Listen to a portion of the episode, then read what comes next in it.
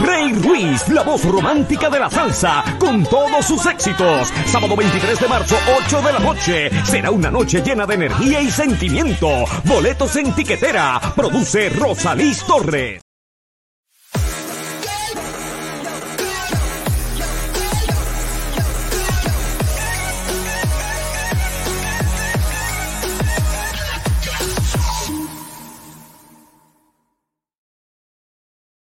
¿Qué está pasando, Corillo? Y bienvenidos al episodio número 164 del Resaltador de la Realidad. Yo soy José Antonio Ramos Ortiz. Por acá estoy con Andrés. Dímelo, Andrés, ¿qué está pasando? Pues nada, todo bien. Aquí emocionado por el episodio de hoy. Este, hay muchas cosas que, quería aclarar, muchas dudas que, sobre lo que ha estado pasando en estos días, así que este, estoy bien emocionado por el episodio de hoy. Zumba. Mira, por acá tenemos a Mr. Yolo. Dímelo, Yolo, ¿qué está pasando? ¿Qué es lo que hay, Corillo? Espero que todo el mundo esté bien, todo el que se conecte por ahí, saludos. Y también igual, hay mucho que aclarar y creo que hoy pues, es el día idóneo para eso. Zumba. Bueno, como les anticipé ya, hoy tenemos un invitado, ¿verdad? Los muchachos ya más o menos hablaron, que nos va a aclarar muchas situaciones con referente a ¿verdad? la candidatura de Eliezer Molina y lo que ocurrió hoy, que lo desertificaron. Tenemos aquí al licenciado Juan Antonio Corregel Rusi. Bienvenido, este, Juan Antonio. Buenas noches, gracias, gracias por tenerme su espacio. Buenas noches. Bueno, pues nada, vamos a arrancar. Este, vamos a ver, ya están comentando. Eh, mira, saludos, Salitre, buenas noches. Buenas noches. Se están también conectando a través de Instagram, así que saludos a los que están conectándose en Instagram. Así que nada, vamos a arrancar. Eh, dudas o preguntas que tengan en el público, zúmbenla, que aquí el licenciado va a tratar de aclararlo lo más que pueda. Dímelo yo, ¿qué está pasando? Mira, está por aquí también Víctor. Víctor, saludo. Eh, mañana estamos. Víctor, saludos abajo. Así que nada, vamos a arrancar. Lo primero, este, eh, eh, ¿verdad? Juan Antonio, ¿qué fue lo que pasó hoy? Porque, este, ¿verdad? Sabemos que se viene anticipando y toda la cosa, y hoy finalmente la Comisión Estatal de Elecciones decide desertificar a, a Eliezer Molina como candidato independiente al Senado por acumulación. ¿A qué se debe eso? Sí, perdona que te interrumpa. No, no, tranquilo. Bueno, la, no hay una determinación final, eh, no hay una determinación por escrito, que es, con la, que es la determinación con la cual nosotros entonces decidimos si nosotros recurrimos, si solicitamos reconsideración, o sea, cuando digo recurrimos, si vamos al tribunal de primera instancia a, ¿verdad? a, a solicitar la revisión de esa determinación. Sí han habido unas expresiones que se han hecho públicamente sobre una aparente desertificación o un, desacuerdo a certificar al aspirante Eliezer Molina como candidato independiente al Senado por acumulación. Eso es lo que tenemos hasta la fecha. Tengo entendido que lo que falta es la firma. Eh, estoy especulando porque no he tenido la comunicación directa con, con los que son los representantes de la comisión o el, mi representado que haya recibido una comunicación por email y por llamada telefónica, que es la segunda, tengo entendido que es la segunda intervención que ellos hacen. Se comunican, hacen una notificación formal escrita y, se comunican con, con, el aspirante. O sea, hasta la fecha sí se ha hablado públicamente de que, y de, hecho desde el 31 de enero, primero de febrero, se está hablando de que aparentemente eh, el señor Eliezer Molina no completó o no entregó una serie de documentos para una fecha particular que el 2 de enero eh, es la fecha que se habla. Eh, pero para la fecha de hoy, que es lo, que, lo último que, surgió, eh, lo que tengo entendido es que se está esperando por el secretario de la Comisión Estatal de Elecciones, que es el licenciado Rolando Cuevas, que aparentemente está fuera de Puerto Rico, que llega a Puerto Rico, evalúe lo que se llevó a cabo en, en el pleno de la comisión o la junta de balance, como también le llaman, para entonces firmarlo y emitirlo. Que la comisión formalmente emita ese documento final. De si aprueban o no la certificación del, aspirante. O sea, al, al, momento ahora, ¿verdad? Que estamos grabando, para los que nos escuchen luego, que estamos en la noche del 2 de febrero, perdón, del 5 de febrero, todavía oficialmente no está descalificado. O sea, están esperando por este señor que aparentemente estaba en, El Salvador como observador de, de, la, la elección de Bukele que se dio en la noche de ayer, para entonces cuando llegue a Puerto Rico, entonces certificar o no. Eso es prácticamente, sí, el resumen de lo que se está esperando. Ok, entonces, ellos, eh, la comisión entonces alega, ¿verdad? Que lo, lo, lo, han especulado bastante en la prensa, de que Eliezer no entregó a tiempo o le faltó unos documentos o los entregó mal. ¿Qué, ¿Qué, es lo que realmente pasó? O sea, porque mucha especulación, porque eh, muchos medios diciendo cosas diferentes, eh, pero no. muchas versiones. Sí han, habido, sí, han habido muchas versiones eh, especialmente de la propia Comisión Estatal de Elecciones. Que realmente nos, importa, ¿no? nos interesa. Eh, el, el, documento que nosotros tenemos en nuestro expediente sobre la, primer, la primera certificación de desacuerdo fue para el 31 de enero del 2024. Para el 31, para el 31 de enero, el licenciado Rolando Cueva firma, perdóname, eh, se emite esta certificación de desacuerdo dejándose llevar por una certificación del licenciado Rolando Cueva. Esa certificación establece que el señor Eliezer Molina no cumplió con una serie de requisitos y hacen una lista de, los, de, los, documentos. Eh, esos de los documentos son cuatro. Uno son la. déjame, no, lo puedo leer para no equivocarme con los títulos. Certificación de, de erradicación de planillas. Eh, no indica de qué años. Eh, planillas certificadas o timbradas, certificación de no deuda del Departamento de Hacienda y prueba para la detección de sustancias controladas. Esos son los cuatro documentos eh, que indican que no se, documentos pendientes para la fecha del 31 de enero del 2024. Entonces, saludos, Queen, que te conectaste. Eh, esos son los que la comisión alega que están pendientes.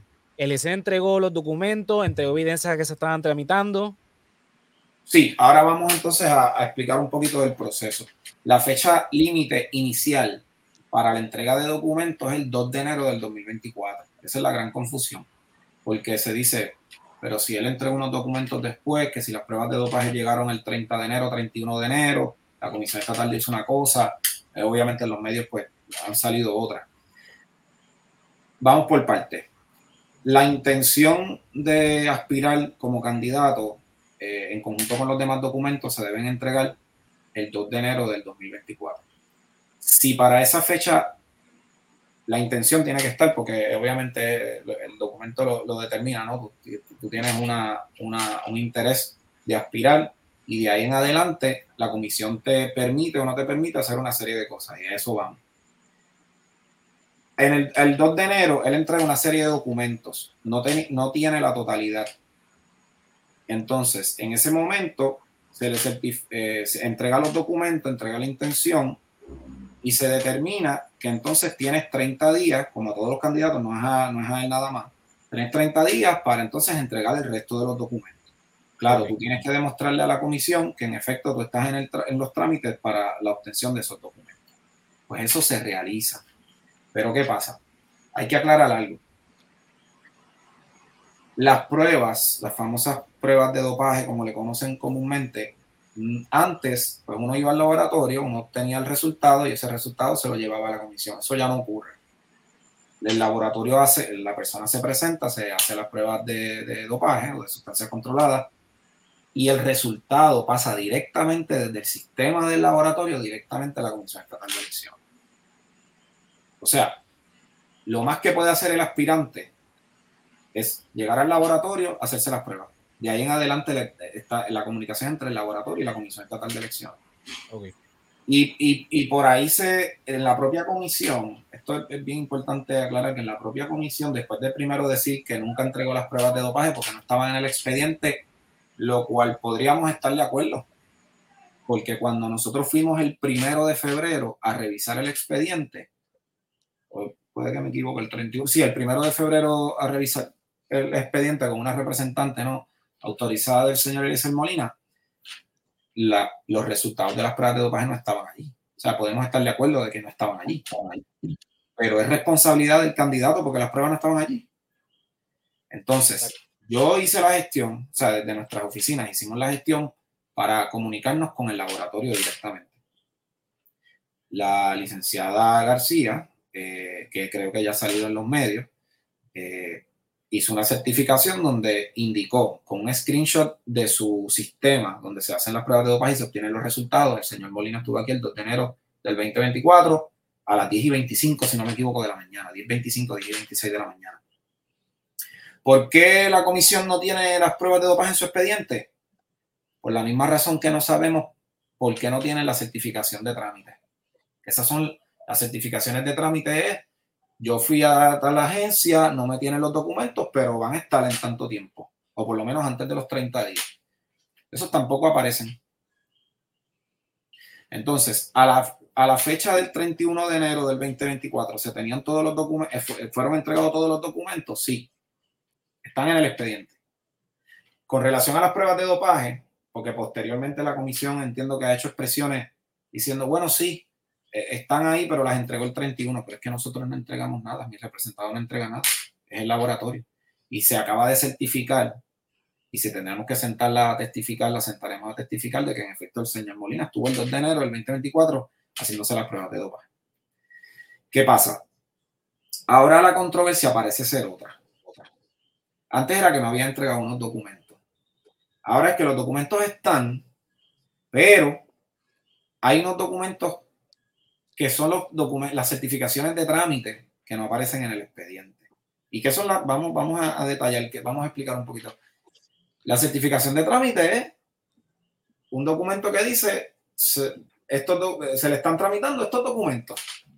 Entonces, ¿qué quiere la comisión? ¿Qué es lo importante del documento? ¿Tener el documento o un documento que diga que está buscando el documento? Esa es la controversia ahora. Esa es la controversia ahora. Esa es la controversia. Que si tienen un documento que indica que estuvo buscando el documento que en efecto ya tienen el expediente. No estoy relajando, esa es la controversia dudas, preguntas.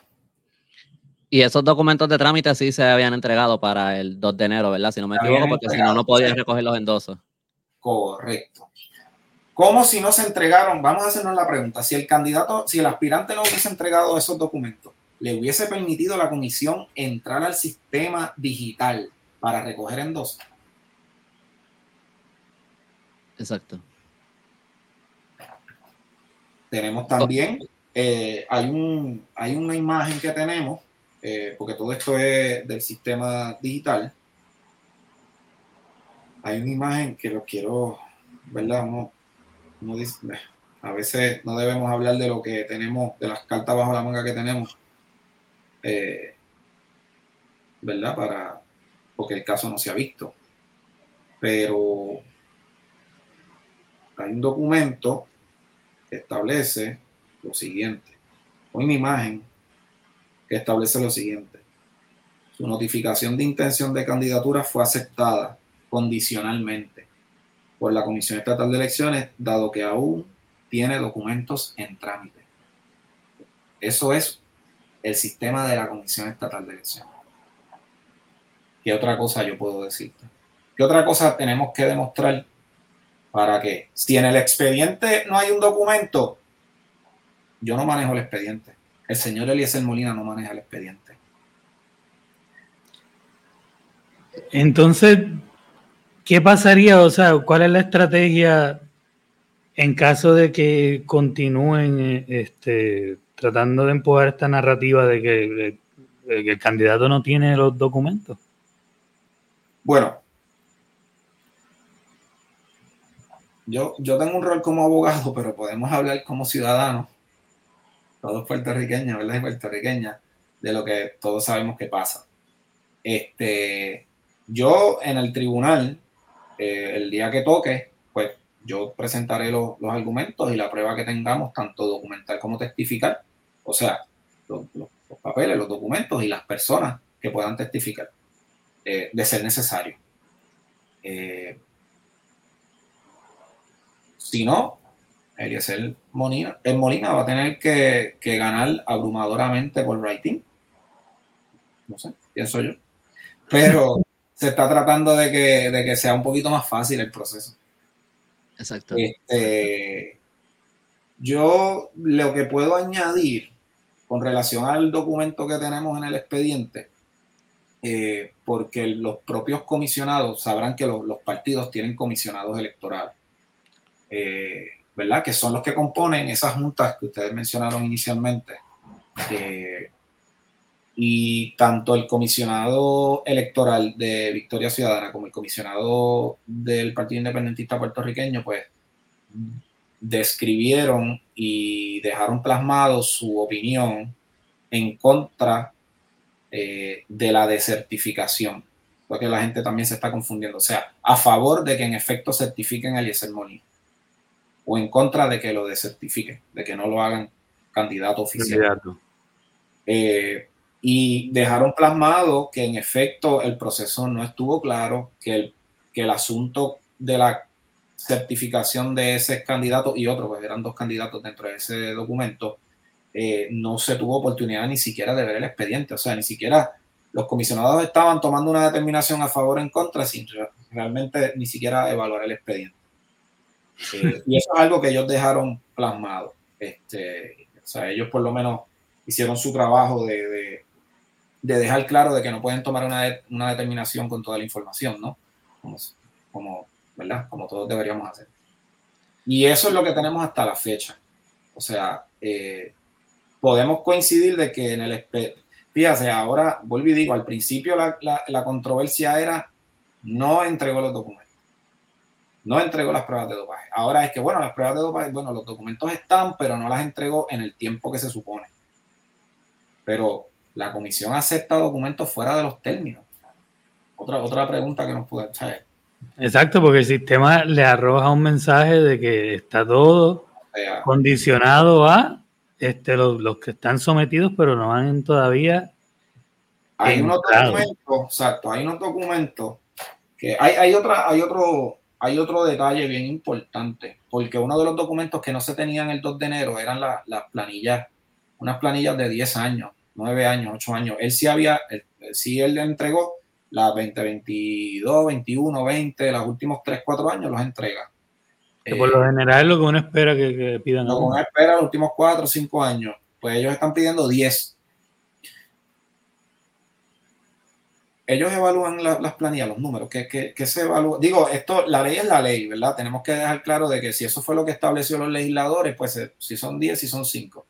Pero ¿hay algún análisis, hay algún proceso el que tú ganes un peso más, un peso menos sobre la aspiración a la candidatura en cualquier para que tú veas que hay, requisitos que son un poco absurdos, pero más aún, no olvidemos que Eliezer Molina fue candidato a la gobernación de manera independiente en el 2020.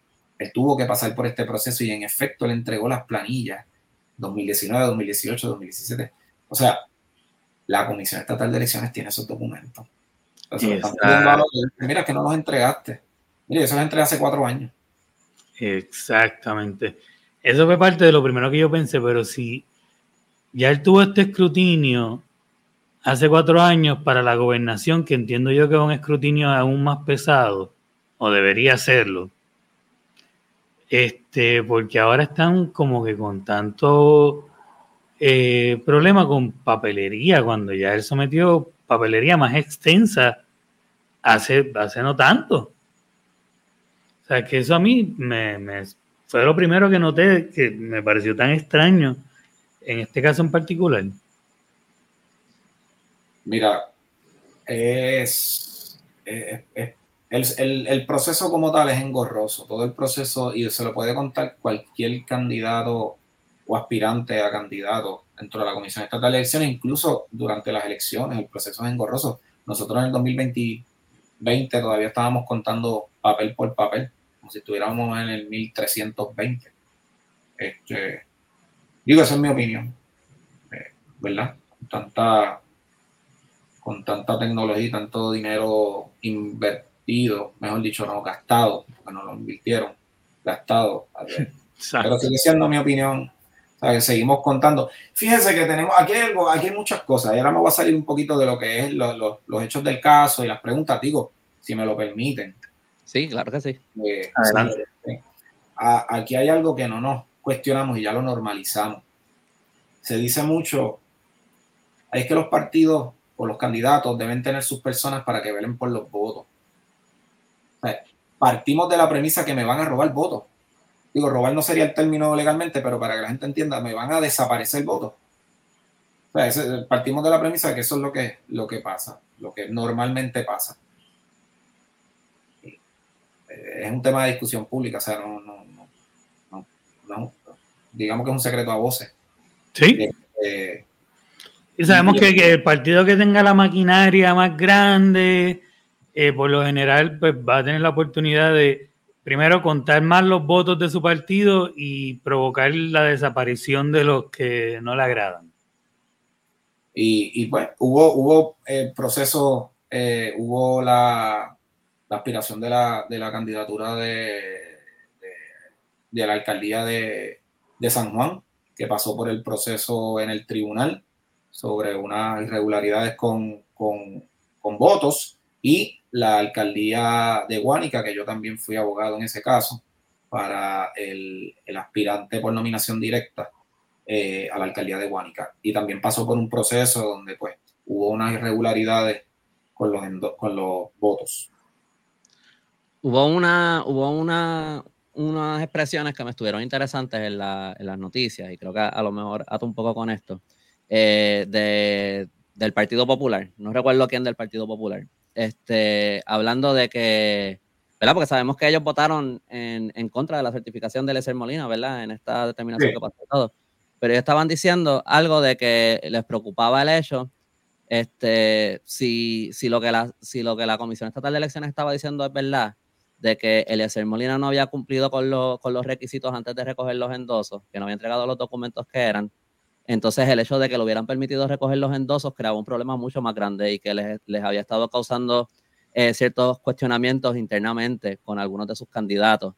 Eh, y eso me estuvo eh, bien interesante viniendo del Partido Popular, que ellos mismos estaban diciendo ¿cómo es posible que la Comisión Estatal de Elecciones haya hecho esto? Obviamente entiendo que de, parte de ellos viene con, otra intención o lo que sea, pero eh, me estuvo interesante ese cuestionamiento viniendo particularmente del Partido Popular.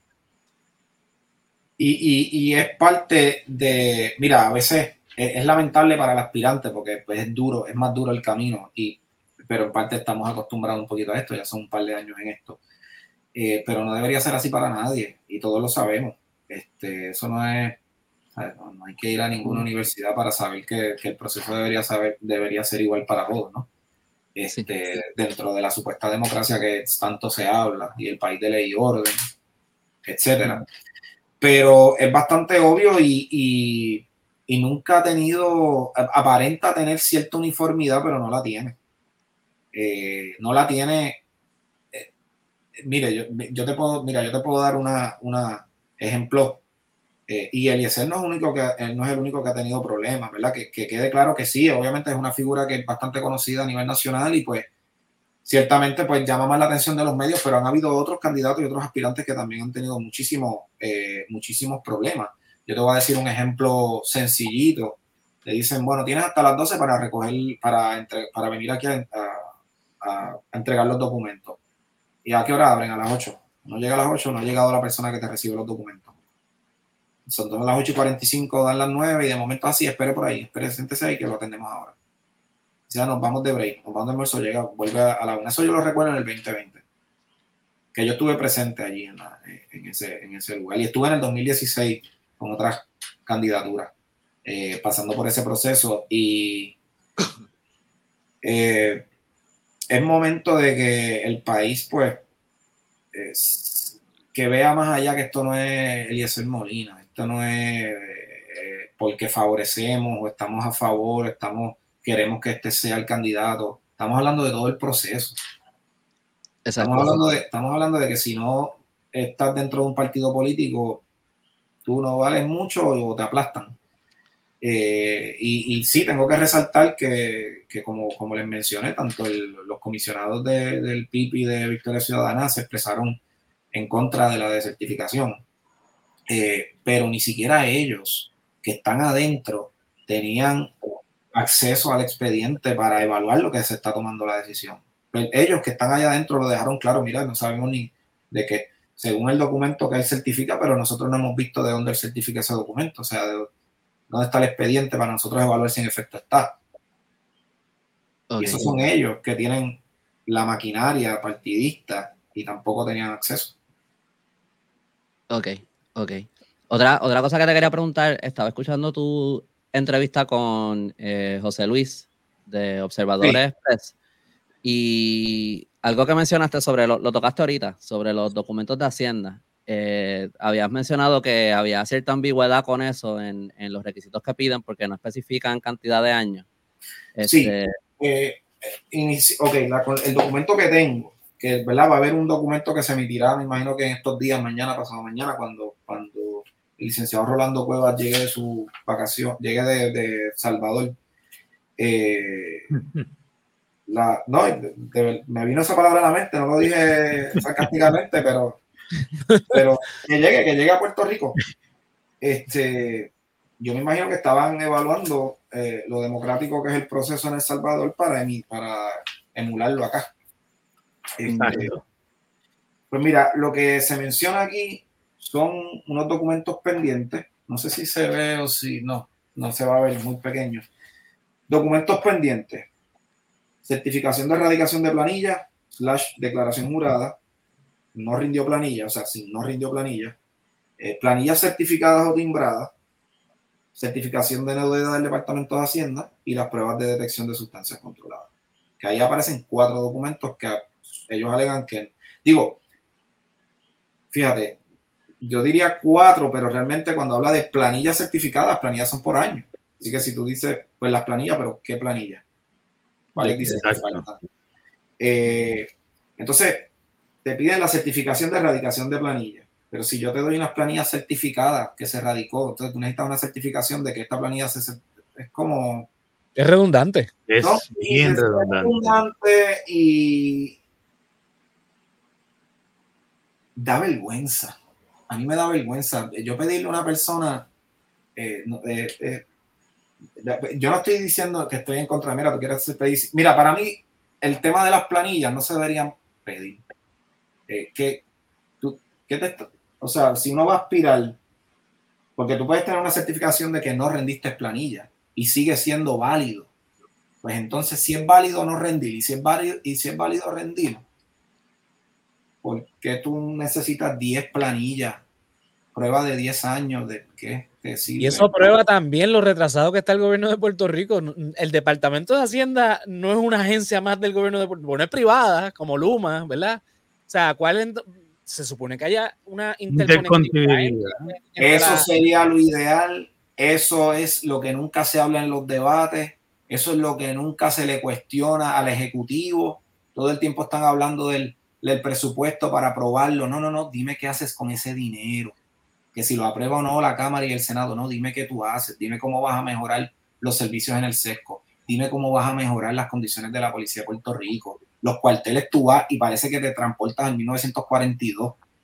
O sea, pues, ¿sabes? Una, una, tú dices, pero aquí han, pasado los años, aquí ni una pintura se le ha dado. Ajá, sí. y de eso no se habla. Eso es administración pública, eso es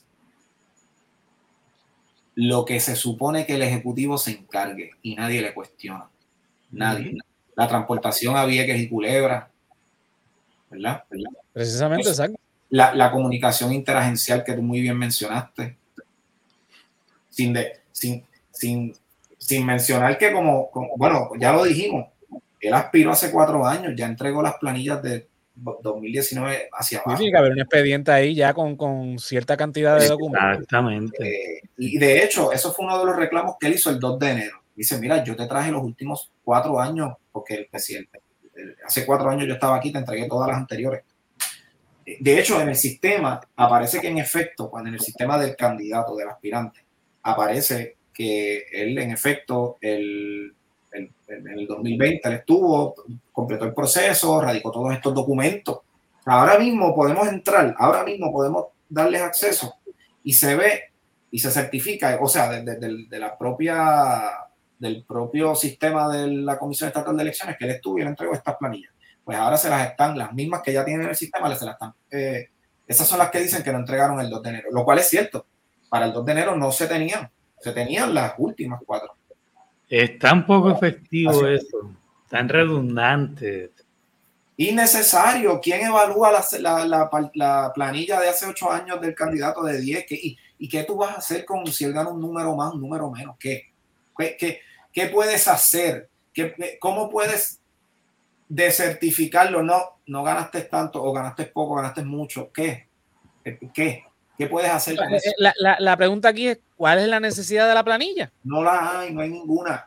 Ah, es un requisito que, que, pone la ley, obviamente, sabemos, ¿verdad?, que la, la, las leyes están controladas por dos partidos políticos que han hecho todo hasta lo imposible eh, para hacerle la vida imposible tanto a Elisel como a, a los partidos este, eh, ¿verdad? opositores, que en este caso sería Victoria Ciudadana y el PIB, más que nada Victoria Ciudadana, porque es el partido nuevo eh, para evitar cualquier cambio en el poder, porque ellos quieren mantener el poder de cualquier manera. Y obviamente Eliezer Molina y la alianza representan una amenaza a ese poder establecido. Eh, y obviamente van a hacer todo lo imposible, ¿verdad? Porque la semana pasada estábamos hablando de lo del tiroteo, que también ocurrió. Eh, ahora, mira, ahora fue Andrés que le pasó lo de Luma. este, y, y, también estábamos hablando de, de, de, ¿verdad? Esto quizás lo hablamos fuera del aire, pero de la situación de la demanda que, que, que, presenta el PPD contra candidatos del MVC y de Proyecto Dignidad también. Con el argumento de que lo hicieron mal, de que no hay, el reglamento está mal, que, o sea, un montón de, de, de, de tecnicismos que se supone que hubiesen advertido antes, no después. Pero claro, había una intención de que si se lo decían antes, pues entonces estaban en, en regla y obviamente permitían, ellos lo que no quieren es que, que, que vayan a, a la, estamos en febrero, falta todo. O sea, lo que, lo que decíamos la semana pasada, estas elecciones yo sé que iban a ser históricas, pero lo que están haciendo desde tan temprano para tratar de cambiar lo que ya se sabe que va a ser un cambio, este, es, una, una es una situación de verdad que, que, un poquito sorprendente, aunque no debería sorprenderme que el, el PNP y el PPD haga esto, porque si revisamos la historia sabemos que han hecho de la suya, así que este, yo no sé si miedo, el miedo es palpable, obviamente. Ajá. Mira, vamos con los comentarios un poquito aquí. Este, hay unos comentarios que no voy a punchar, ¿verdad? De, de cierto usuario en, en, YouTube. Este, dice por aquí Alexis, me imagino que el PNP y el PPD no tienen ni un solo documento requerido en la sede y participan de lo más bien en las elecciones, pero si otras personas le ponen 20 mil obstáculos. Probablemente hasta le, pasen la mano y le digan, no hay ningún problema. Eh, diablo, hasta el licenciado eso no fue. Tommy, de, deja de, de, de, joderme el live, ¿qué pasó? no, porque primero me fui yo, después se fue Andrés. Ah, mira, ya, ya el licenciado volvió. Ah, fui, fui yo entonces esta vez. Sí, no, ese, eh, yo creo que es Tomás Rivera Chat jodiéndonos el live. Este, no, yo me, me, me, disculpo, eh, se me desconectó la cámara y tratando de conectarla, eh, se me, des, me, salí completamente del resaltador. Y, sí, no, y pasó lo mismo con, el licenciado. Creo, que, creo que voy a estar sin, sin cámara por el resto del show porque la única manera de conectarla yo creo que es darle restart a la computadora y hay un update, así que a nadie le importan esos detalles, pero... Pero tranquilo. Sí, no, no, pero, tranquilo. Pero, pero gracias. No sé si me. No, perdón, me interrumpí algo. Estaban, estaban no, no, tranquilo. Este, es que tenía una ah. pregunta, pero, pero si estaban hablando, pues yo. No, no, no, zúmbala, zúmbala. El licenciado creo que había encontrado algo que, que iba a leer. Ah, ok, ok, sí, dale, es, sigue. Es que eh, Josian mencionó algo muy interesante y me recordó lo que estableció en esa primera reunión sobre que se emite la certificación de desacuerdo el 31 de enero del 2024, el comisionado electoral de Victoria Ciudadana, si no me equivoco, eh, lo es el licenciado Olvin Valentín, eh, mencionó en, eh, que está en contra, es evidente que inciden muchas interrogantes sobre el proceso y el trámite correspondiente que aún no han sido aclaradas. Esto no era un asunto de agenda, no obstante, se presentó la certificación durante la reunión. Por lo tanto, no pudimos dedicarle el, debido tiempo de análisis. Anteriormente hemos mencionado que los derechos de los candidatos independientes en ocasiones ha estado ausente en la Comisión Estatal de Elecciones. Sobre dichos candidatos, los partidos no deberían entrar basado en el hecho de que es una dinámica procesal entre ellos y la Secretaría de la Comisión Estatal de Elecciones. Preocupa que 28 días de transcurrido el día indicado de cierre de erradicaciones es que se trae el asunto ante el Pleno, cuando lleva semanas en el ojo público. Exacto. Totalmente. Ahí está el detalle. Exacto. O sea, eh, eh, hay, hay, mucha, de verdad que es lo que dice Joajo. respectivamente de, de, quién sea la persona que, ¿verdad? Que, que, se esté hablando, va en contra de la naturaleza, lo que se supone que sea una democracia funcional, una democracia este, limpia, una democracia eh, eh, eh, válida en todos los sentidos. Y evidentemente aquí hay unos asuntos. Olvídese del espectro político, izquierda, derecha, centro. Olvídese de eso. Porque aquí en Puerto Rico, obviamente, tenemos la situación colonial que esa, esas definiciones pues, van en otra dirección. Fijémonos, ¿verdad? De que la situación es de que dos partidos que han controlado el gobierno de Puerto Rico, el gobierno autónomo de Puerto Rico, desde el, el Partido Popular desde los años 40 y el Partido Nuevo Progresista desde los años 70, que entra en el, juego del bipartidismo compartido, eh, ¿verdad? Porque antes no se podía hablar de bipartidismo, aunque el sistema es bipartita, pero eh, eh, antes era el Partido Popular y más nadie. La situación es que ellos están haciendo las cosas, y esto lo estamos viendo desde hace varios años. Esto no es nuevo de este cuatrenio ni del pasado. Esto llevan varios cuatrenios asegurándose de cualquier manera que ellos controlen. Y te voy a dar el ejemplo. En 2011, cuando Fortuño todavía era gobernador, cambia la ley electoral para prohibir las coaliciones. ¿Por qué las prohíben? Porque desde el 2004, ¿verdad? Que surge la figura de, eh, de Rogelio Figueroa, o sea, en el 4 del 2004 debo decir, porque fue en el 2008 que se presenta, va con este partido, el partido de, los puertorriqueños por Puerto Rico, empieza a verse una situación en Puerto Rico diferente. En los años anteriores, en los cuatro años anteriores habían aparecido otros partidos. Eso no es, eh, no es nuevo en la historia de Puerto Rico. Pero este partido particularmente asustó a estos partidos grandes, en ese momento grandes, ya no son tan grandes, este, porque en ese momento ese eh, puertorriqueño por Puerto Rico sacó de la papeleta a, perdón, de la comisión al PIB. Perdió el PIB este, la, la, la, franquicia electoral y entra este otro partido. Obviamente en otro partido pues la cosa cambia, pero entran otros partidos más. Y luego llegan las figuras de los candidatos independientes como Alexandra Lúgaro, que, que en ese momento todo el mundo, no, ya no va a llegar ni el 2%, 3%, y sacó una, un número exagerado de alto junto a Manuel Sidre. Y eso obviamente empieza a preocupar a los PNP y a los populares y entonces vuelven a cambiar la ley electoral para asegurarse que ni que los candidatos independientes ni los partidos emergentes puedan este, ¿verdad? Eh, superarlos ellos. El problema es que como ellos están perdiendo ¿verdad? el apoyo, la hegemonía del Partido Nuevo Progresista, desapareció. De tener un millón de votos con Luis Fortuño, pero Pierluisi gana con cuánto? Unos cuantos miles de votos, porque el 32%. Aparte de que la participación electoral bajó un 20%. Todas esas cosas hay que considerarlas a la hora de analizar esto. Como decíamos la semana pasada, ha habido años donde se están dando unos síntomas y ahora esta gente está asustada porque precisamente llegó el cambio, llegó el momento de desplazar, y eso es normal en la democracia. Cuando los partidos ya se desgastan tanto, llega el punto en donde o los partidos que están cambian de dirección o se reemplazan por los nuevos. Y como estos dos partidos no han cambiado de dirección, guacata. Ahí va, van a venir los partidos nuevos, y en este caso la figura de los candidatos independientes, que cada vez tienen más aceptación en el pueblo, ¿verdad? Porque ya hay senadores y representantes independientes. Y ahora entiendo que se postularon muchos más. So que ah, obviamente el pueblo ya no cree como antes ciegamente una insignia bajo la pava o bajo la palma. Ahora es a quienes yo voy a elegir, tanto en, la, en los cuerpos legislativos como en el ejecutivo. Así que. Eh, yo, tenía, yo tenía una pregunta, este, y, mala mía si, si, la, si la discutieron cuando estaba desconectado y me lo perdí. Este, eh, no, yo sé que los expedientes estos, entiendo, ¿verdad? Por, por, lo que han dicho y por lo que he leído, eso, eso es confidencial, los expedientes, de los, los, expedientes de los distintos candidatos. Pero hay manera de saber si el mismo nivel de rigurosidad que se le está, bueno, rigurosidad es una palabra bien, lo digo de una manera bien eh, libre, ¿verdad? Porque obviamente se les han perdido mil cosas, así que, pero en términos de lo que le están exigiendo a Eliezer que entregue, eh, si, si, se le ha hecho lo mismo a los otros candidatos. Eh, voy a coger el ejemplo de lo de Hacienda porque es el que como que más presente tengo. ¿Sabemos si a los otros candidatos también le exigieron que entregaran 10 años de planilla? O, sí, sí, entiendo que sí. Eh, lo último que yo puedo, o sea, para contestar tu pregunta, entiendo que sí.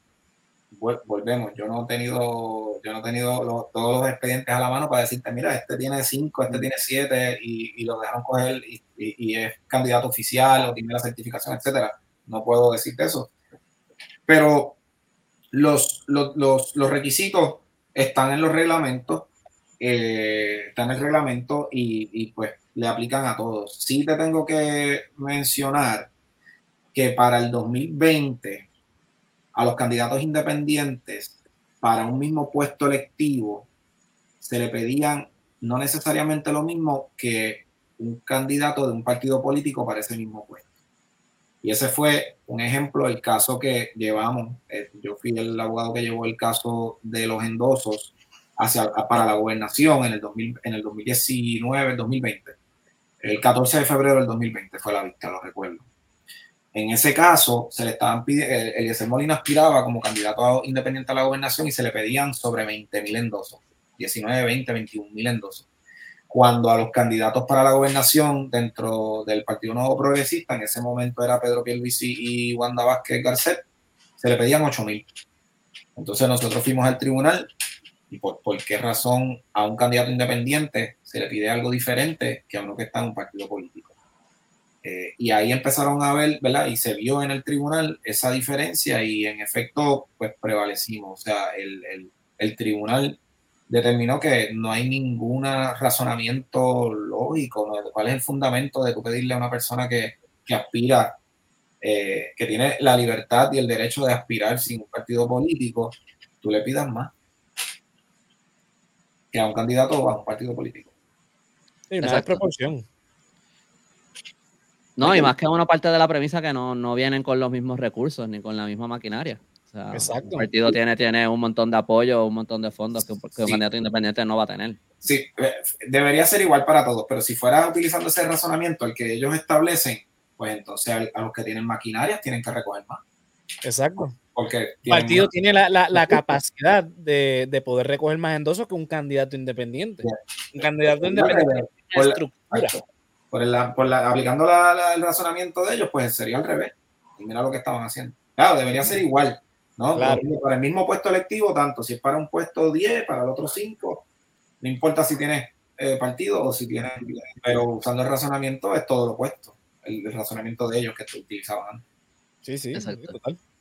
En términos de cuánto toma el, el, digo, yo no sé si hay manera de predecir esto o no, eh, ¿verdad? Pero como que, ¿cuánto toma el, el proceso judicial por lo, por lo general para, para llevar esto a, tribunales, si hay apelaciones y todo eso? Este, ¿da, ¿Da, tiempo para resolver esto antes de las elecciones o, o es posible que esto se alargue mucho más? No, no, eh, sí, no, estamos eh, suficiente tiempo, claro. No es que podemos esperar seis meses para erradicar un caso porque hay unos términos que comienzan a correr cuando se emiten los documentos y se emiten las decisiones. En el caso particular que tenemos, que estamos discutiendo, cuando se emita la certificación o la desertificación, porque digamos que la comisión puede reunirse otra vez mañana y decir, mira, ¿sabes qué? Evaluamos el expediente y lo vamos a certificar. Y se certifica. Puede un, puede un, un partido político, ¿verdad? Un comisionado electoral estar en contra y comunicarse con su partido y decir, mira, yo estoy en contra de la certificación, a Eliezer lo certificaron y no, no, estamos de acuerdo, pues vamos a ir al tribunal nosotros a impugnar eso, por decirte un ejemplo. Pero la, en el caso que tenemos es que por lo menos dos partidos o tres, eh, creo que el proyecto de dignidad también está en esa línea de irse en contra de la certificación de Eliezer, pues entonces somos nosotros los que estamos en contra, digo, a favor de que o sea, con la que se, nos decidió en contra, pues entonces somos, los que recurrimos al tribunal. ¿Y cuánto tiempo para recurrir? 10 días. Hay unos 5 días de un periodo de reconsideración si queremos reconsiderar a nivel administrativo o 10 días si queremos ir directamente entonces al tribunal de, primera instancia. ¿Cuánto más o menos tarda el proceso de erradicarse? Bueno, tenemos 10 días para presentar el recurso de revisión. Eh, si nosotros o sea, si, si mañana baja la certificación pues al otro día es el día 1. O sea, si mañana martes vas a la comisión con una certificación, el miércoles es el día 1. ¿Ves? Así se cuentan los términos en esto. Y tenemos entonces hasta el día 10. Al día 10 no caiga ni sábado ni domingo. Si no, entonces se mueve para el lunes o el próximo día laboral. Ok. Algo que me... Perdón, perdón, sigue, sigue. Ah, para terminar la pregunta, eso es radicarlo. Se le notifica a todas las partes, usualmente se hace el mismo día, se hace de inmediato, porque estos son procesos que sí, que hay que hacerlos con, con cierta eh, eh, rapidez. Y el tribunal entonces eh, notifica para una vista argumentativa, donde entonces todas las partes, ya sea en sala o de manera virtual, entonces discuten los argumentos y el, y el tribunal usualmente se reserva la determinación y la hace por escrito. Si está a favor o si está en contra. Sí. Algo que me, algo que me ha preocupado, eh, bueno, es que esto pasa mucho, ¿verdad? Pero en, en, este caso, como que nosotros estuvimos toda la semana hablando de estos distintos casos y mientras iban saliendo más noticias, cada vez lo que generaba era más confusión, tú sabes, empieza con, con Edwin Mundo, hablando de, de, las pruebas de dopaje, que obviamente cómo es que Edwin Mundo tenía información sobre eso, pero, eh, pero después entonces, después resulta que sí, que se habían entregado, está Eliezer presenta la evidencia, ya el, el ¿cuándo fue? El, el, viernes creo que fue, o no me acuerdo el día, que la, la, la que está sirviendo de, como, como secretaria interina, o lo que sea el título de la Comisión Estatal de Elecciones, dijo sí, ya Eliezer lo entregó todo, después entonces empiezan a decir que, que no lo había entregado todo, este, entonces, hoy salen las noticias que, que ya básicamente, que ya eh, oficialmente Eliezer está descualificado, pero ahora nos estamos enterando que eso no es oficial todavía. Este, y que también otra cosa que me parece que, ¿verdad? Una, una coincidencia, una casualidad magnífica para la Comisión Estatal de Elecciones es que justo en el momento en que cierran, en que es este deadline, que tú pensarías que es un momento bien importante para la Comisión Estatal de Elecciones, tú pensarías que el secretario estaría aquí como que, y, y, como que todo esto también se sirve como eh, de, como que le sirve a beneficio, porque son más días de incertidumbre, más días de confusión, mientras más tiempo pasa. Casualidades, sí. No, y que mientras más salen noticias, cada vez es más difícil seguirle el hilo a lo que está pasando. O sea, el, el público llega a un punto donde ya le pierden el hilo, porque no pueden estar, no le pueden, no, no pueden seguirle. So, va a llegar un punto que ya nadie va a saber lo que está pasando y toda, toda esta manera en que se alarga todo eh, eh, le, sirve a beneficio. Y es como una, una, casualidad muy, muy, muy beneficiosa para la Comisión Estatal de Elecciones, ¿verdad? Este, por llamarla de alguna manera, por, ser, por ser objetivo. Sí, es parte del sistema de, de desinformación. O sea, ese, mira, la guerra, hay una guerra ocurriendo constantemente y es sobre la desinformación. Y la única manera de, de, atacar la desinformación es con la información. No es ni con tiro, ni bomba, ni bala. Con la información es la única manera de, atacar la desinformación. Eh, y por eso están, eh, y qué bueno que traes esto, porque por eso yo eh, respeto lo, lo, los canales independientes, ¿no? los, los medios de, de, comunicación independientes, y son los que me han visto participar. No estoy de acuerdo, y todos sabemos por qué, como llevan a cabo las noticias y los invitados, que, sabe, que, que sabemos que se identifican con un, con, con un equipo, con el otro. Pues, ¿Qué tú crees que van a decir? Que, tú, que, tú, que están a favor tuyo, ¿sabes? es un poquito, yo, yo le llamo la, hay, hay un periodismo serio, investigativo, que se está llevando a cabo eh, pero hay un periodismo novelístico.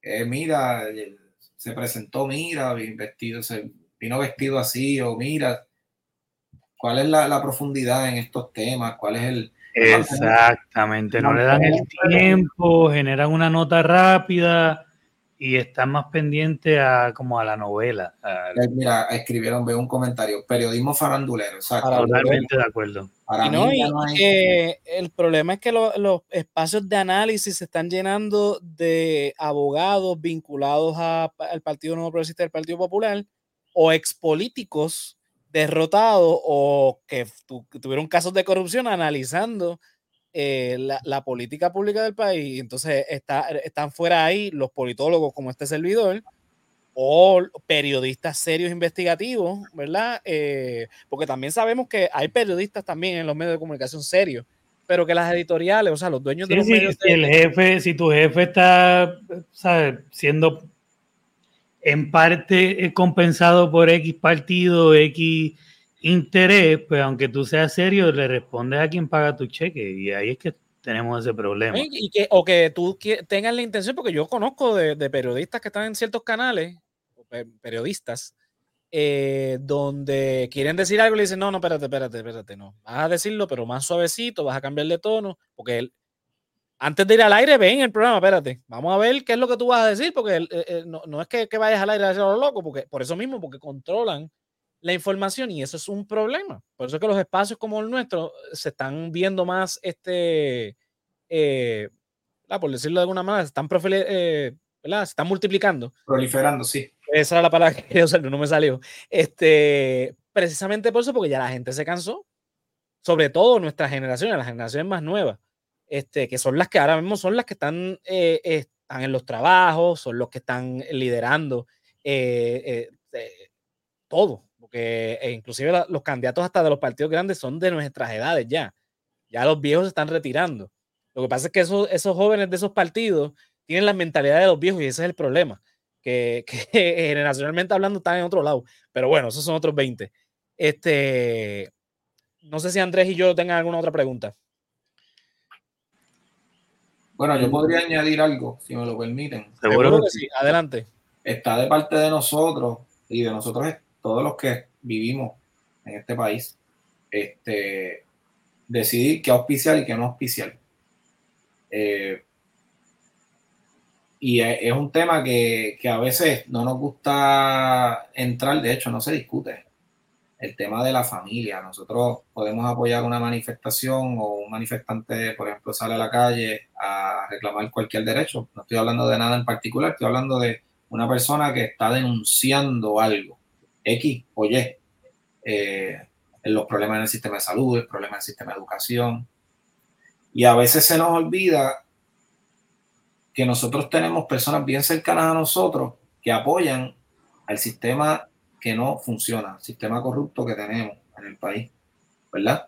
Eh, ¿Qué hacemos con esas personas bien cercanas? Y me refiero a familiares, me refiero a amistades, parejas. En ese tema, todavía como pueblo, no nos atrevemos a dedicarle tiempo a ese tema. Ah, porque no queremos, porque en la familia no queremos hablar de política, porque dañamos la relación familiar. Pero las relaciones familiares están dañadas hace tiempo por culpa de no hablar de la política desde hace 100 años. De acuerdo. tenemos que hablar de eso. Y sí, eh, no estoy diciendo que sea fácil, no estoy diciendo que es como decirle, mira, vamos a ver una película del cine. No, no sabemos que es un tema complicado. Pero yo creo que se debe reflexionar. Yo creo que me desvié del tema y me disculparán. No, no, no. No, pero es muy importante, es verdad, porque hay que, hay que llevar ese cambio de alguna manera. Y la conversación es la mejor forma. Uno conoce a sus familiares y sabe cómo entrarle, cómo, cómo no ser confrontativo con ellos también. Exacto. Y, estos temas hay que hablarlo, no, no puede ser un tabú más. En Puerto Rico tenemos muchos tabú, no se habla de política, no se habla de religión, no se habla de sexo, no se habla de nada. Y eh, tenemos un montón de problemas sociales precisamente por no hablar, por esquivar el, problema, porque lo vemos como un problema y no sé cuál es el problema de, hablar de política. Mira, mi familia es todo lo contrario, hablamos mucho de política. El problema es que ya estamos en un punto donde los choques generacionales se están viendo, pero hablamos de política. A veces, pues, al final no, nos enojamos por, porque tenemos posiciones bien, bien diferentes, pero al final nos abrazamos, nos damos un beso y, y, y todos contentos. Yo creo que eso es muy saludable. Aunque, ¿verdad? En el caso de, mi familia nos, pongamos en tribuna y, terminemos insultándonos a veces.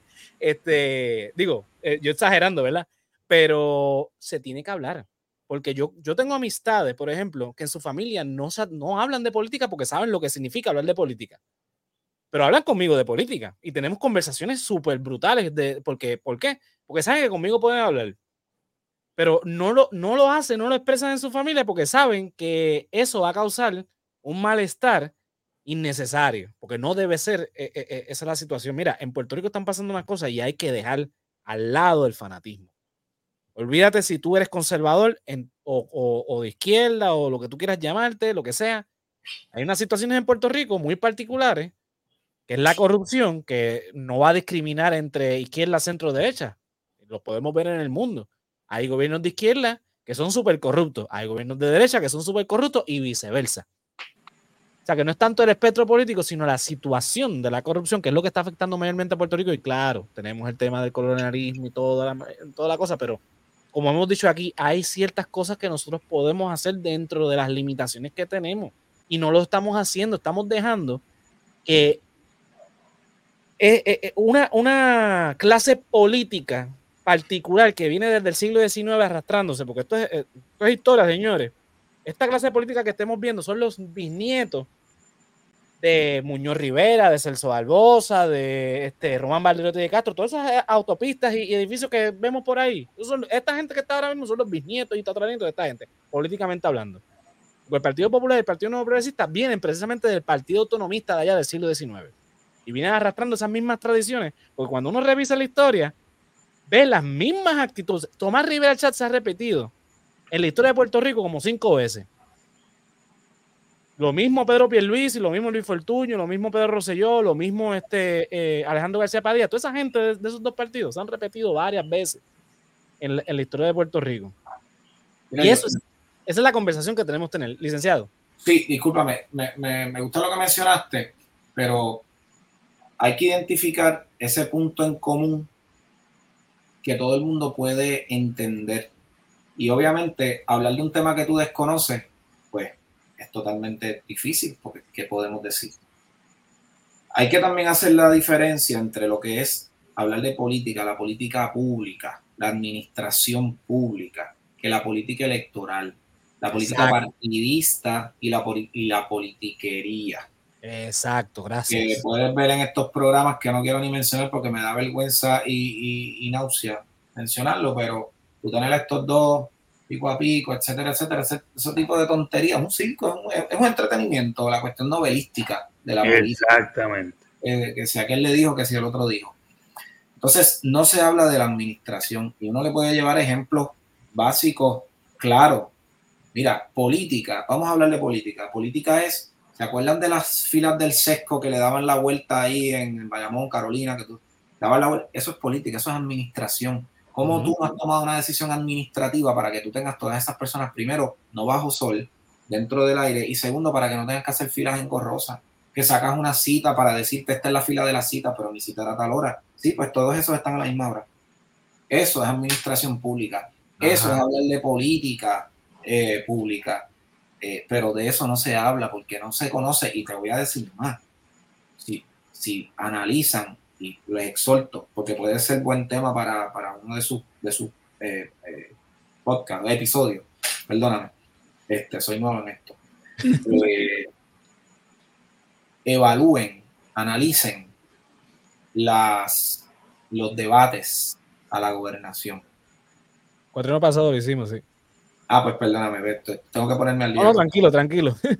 pero analiza, pero fíjate, pero no está de más que vayas hacia atrás habiendo discutido lo que es la administración pública, ¿cuántas preguntas se hicieron sobre administración pública? Exacto, viéndolo ahora desde este punto.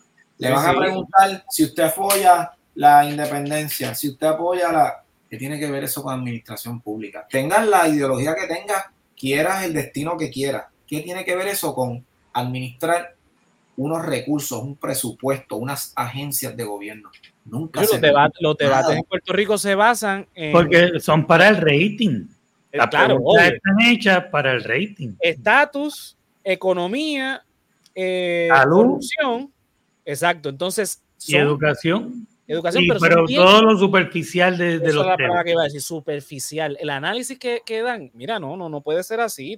Tiene que haber.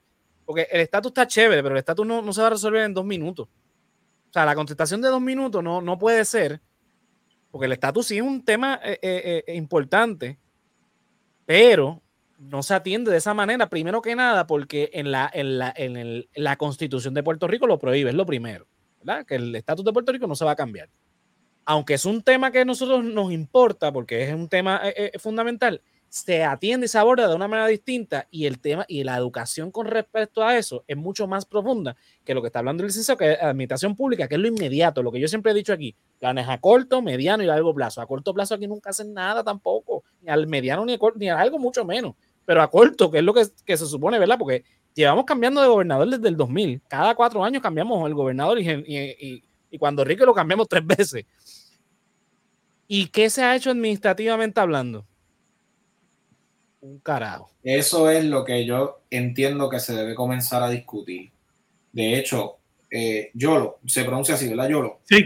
Yolo menciona algo bien importante. Los ratings. Los debates en el proceso, en el año eleccionario, los más que se benefician, los entes que más se benefician, no son los partidos políticos, son los canales de televisión que llevan a cabo los debates. El dinero que se va en anuncios, auspicio, por ahí para abajo.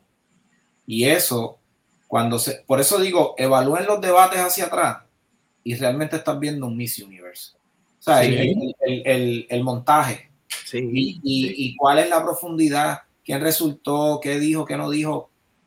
Al otro día te hacen cómo fue vestido, como hacen en los fashion shows y todo esto, los premios. Y no podemos ser parte de eso, tenemos que parar.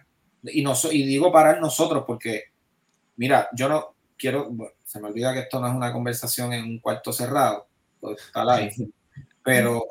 Nos, pasa, nos ha pasado a todos. a todos nos ha pasado. Mira, hace unos años, ustedes recordarán una controversia con una, un, una iglesia bastante grande por ahí, una avenida bastante grande, que de momento eh, se, deshizo. Y la persona se fue de Puerto Rico. Se extinguió. Y la gente, yo siempre, yo siempre, cuando trato de... exacto, del dinosaurio. Cuando trato de hablar a estas personas, la gente rápido, no porque fulano de tal es una persona así, asá, es negativo porque mira lo que hizo. Yo no quito que puede que no haya hecho las cosas bien, pero los miles, las miles de personas que lo seguían no tienen responsabilidad. Totalmente de acuerdo. Tenemos que empezar a mirar la, óptica desde una óptica diferente. A ver, no llegó allí y, conquistó y con las armas llegó y esto es mío y yo me quedo con esto y denme en este dinero. No, voluntariamente la gente iba y entregaba. La gente fue y de su mano se lo dio bien felizmente.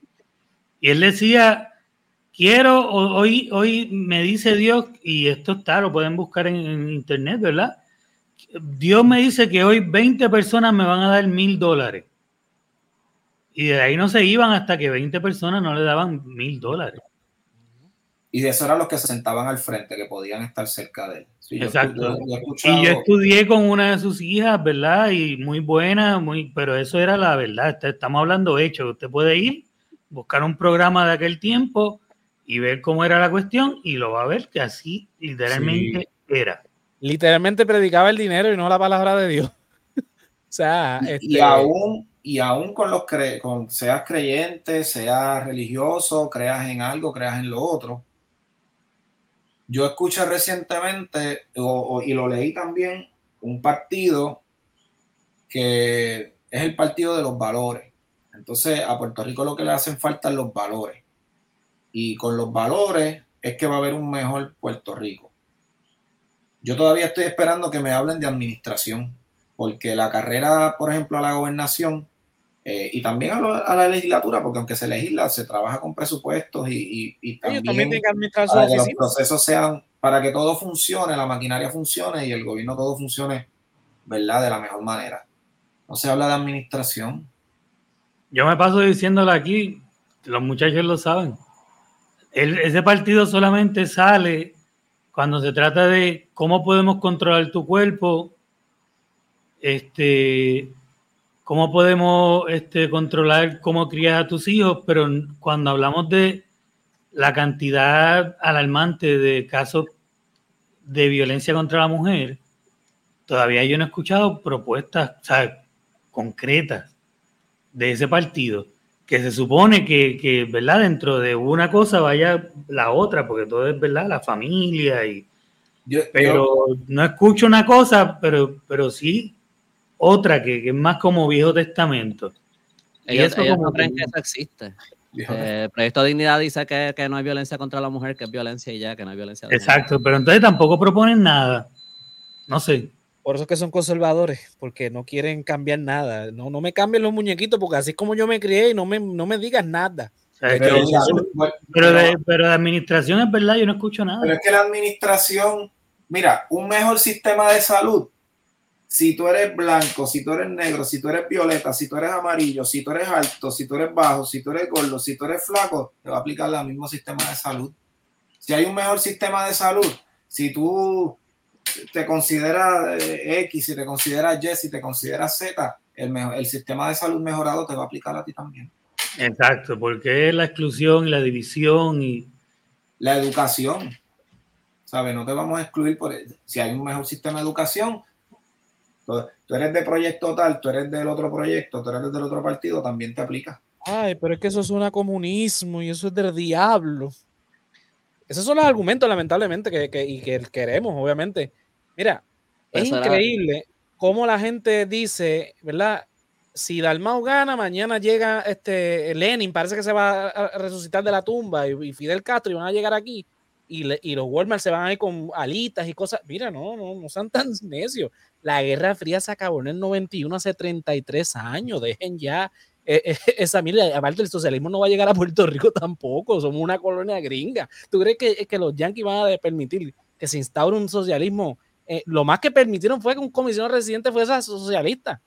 Eso fue lo más que permitieron, eso fue hace 70, 80 años atrás. Señores, no, dejen ya los cucos, porque una sana administración, que es lo que está diciendo Juan, no significa socialismo. Al contrario, creemos en el capitalismo, pero bien administrado que es lo que no está pasando en Puerto Rico nunca. Señores, nunca, ni bajo España, ni bajo los gringos, ni nada. Esto, lamentablemente, Puerto Rico nunca ha sido bien administrado. Ha habido momentos buenos con, eh, eh, eh, ¿verdad? Que, son situaciones que... estamos detrás. No, no, no por los préstamos, sino que son situaciones externas a Puerto Rico. Oye, yo le voy a, yo le voy a Guaybana. Este, pero, pero algo que, que, iba a decir eh, sobre este, que tú lo trajiste ahora, eh, hablando de eso de, de, hablar de la política con, con, otras personas, con familiares y eso, yo creo que también es importante saber cómo hablar de estos temas. Porque, y especialmente, y honestamente saber con quién hablar, porque hay personas con quienes en verdad no se va a poder hablar. Ah, y este ejemplo de, de, del comunismo eh, es muy, ¿verdad? Es lo más que vemos cuando salen con el comunismo, Cuba, Venezuela, esas cosas. Eh, pero a mí me parece bien peculiar y yo pienso que este caso de, de Eliezer Molina eh, lo pone, lo hace bastante claro. Este, también lo podemos ver con lo, con lo que están haciendo con las candidaturas de Victoria Ciudadana y eso, pero particularmente con Eliezer Molina creo que es donde más se ve.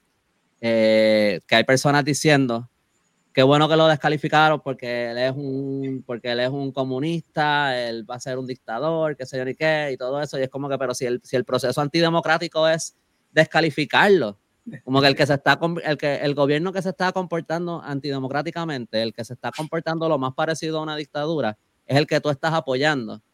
Y, y, estás en contra de, de, de, un candidato independiente. Eso es democracia. Si la gente vota por él, votó por él. Si no, pues no.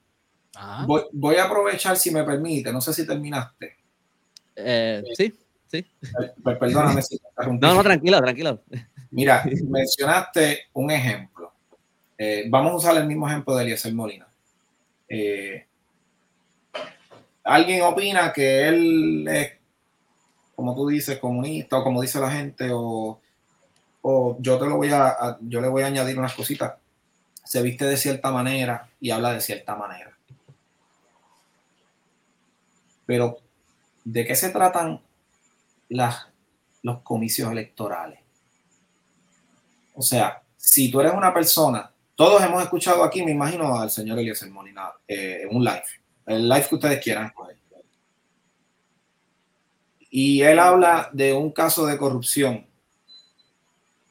y dijo una mala palabra. Si nosotros nos, nos reunimos después a analizar todo lo que dijo sobre la mala palabra y no sobre los casos de corrupción, el problema lo tenemos nosotros. que estamos hablando de la mala palabra, que estamos hablando de la vestimenta, que estamos hablando del peinado, que estamos hablando de, de, la chancleta, que estamos hablando de la de, de tontería. ¿Cuál es la profundidad del, cuál es el mensaje? Que aquí hay unos casos de corrupción, hay una fiscalización que se está llevando a cabo.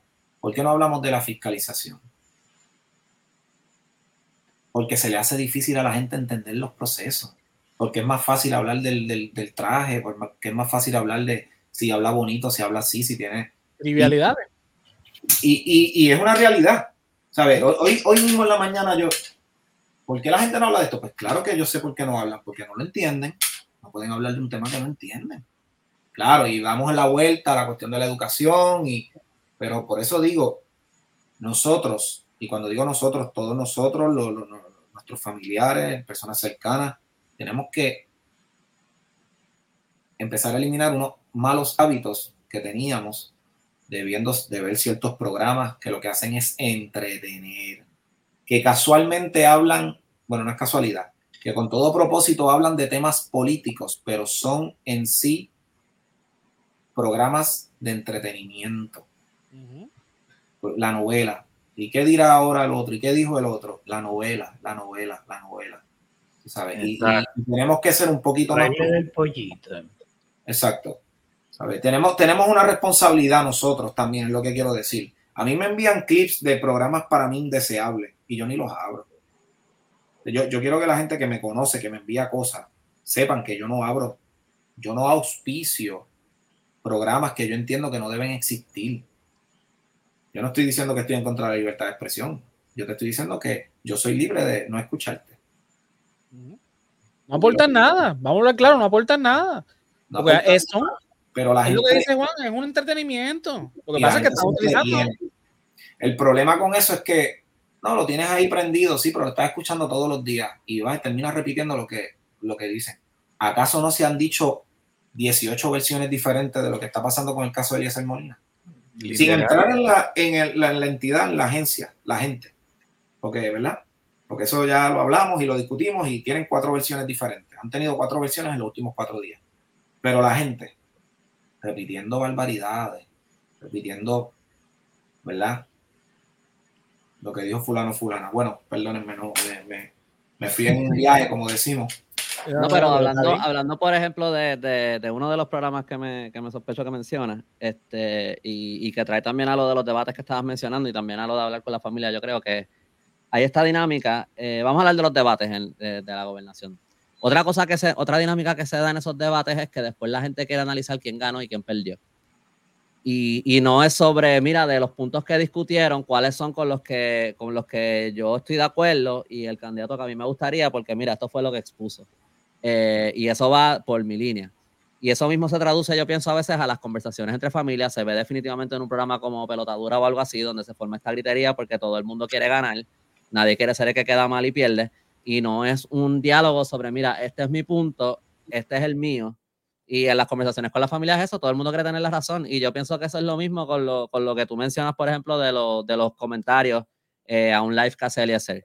Y, y a mí me pasa, digo, esto es una escala mucho menor, obviamente, no, no tiene el mismo nivel de... Pero yo hago un video de historia y siempre va a haber alguien en los comentarios que obviamente no le gustó el video y el comentario es, no me gusta tu voz. O, ah, no pronuncias bien las palabras cosas así. No es nada como que, mira, estoy en desacuerdo con esta parte que tú diste aquí de historia, de tal, este, no, es como que siempre van a, porque no les gustó, pero no tienen un argumento y anyway quieren salir eh, como que ganaron. Eh, de alguna manera. Y entonces pues vienen con esos argumentos que son, ¿verdad? Ataques a la, a la persona versus al argumento. Y, y, nos quedamos en nada porque a esos argumentos en, en lo que son los comentarios y, y, todo eso la gente le da peso, como si fuera algo algo válido. Y, nos quedamos en nada. El, asunto se quedó igual porque la gente está discutiendo otra estupidez. Estoy totalmente de acuerdo y no solamente de gente que se muestra eh, en contra o no tiene nada que aportar porque no tiene mucho fundamento, como tú acabas de decir. Eh, yo te voy a dar una anécdota de, de y esto ha sido un proceso de aprendizaje. Yo me imagino que para todos los que estamos de cierta manera más cercanos o más lejanos de estos procesos, pero yo conocí a Eliezer Molina en el 2019 y ya está un poquito personal, se sabe un poquito de lo que es la... Eh, y yo he visto su proceso de maduración y de entender, ¿verdad? todo lo que ha pasado. Eh, y cuando digo 2019 fue cuando él mencionó que iba a aspirar a, la gobernación eh, de manera independiente. Conocí personas que simpatizaban con él, pero terminaron apoyando, o sea, en el camino terminaron apoyando un partido político. Entonces, desde el partido político iban donde él o, las personas que tenía alrededor, en ese caso puede que haya llegado una información a mí y decían, mira, yo le recomiendo a Eliezer que haga X o Y. Mira, yo le recomiendo, Eliezer no debería hacer esto, debe hacer lo otro. Y yo, en un momento dado, me acuerdo que detuve a la persona y yo le dije, ¿cuántas veces tú le has recomendado algo al líder o a la líder de tu partido?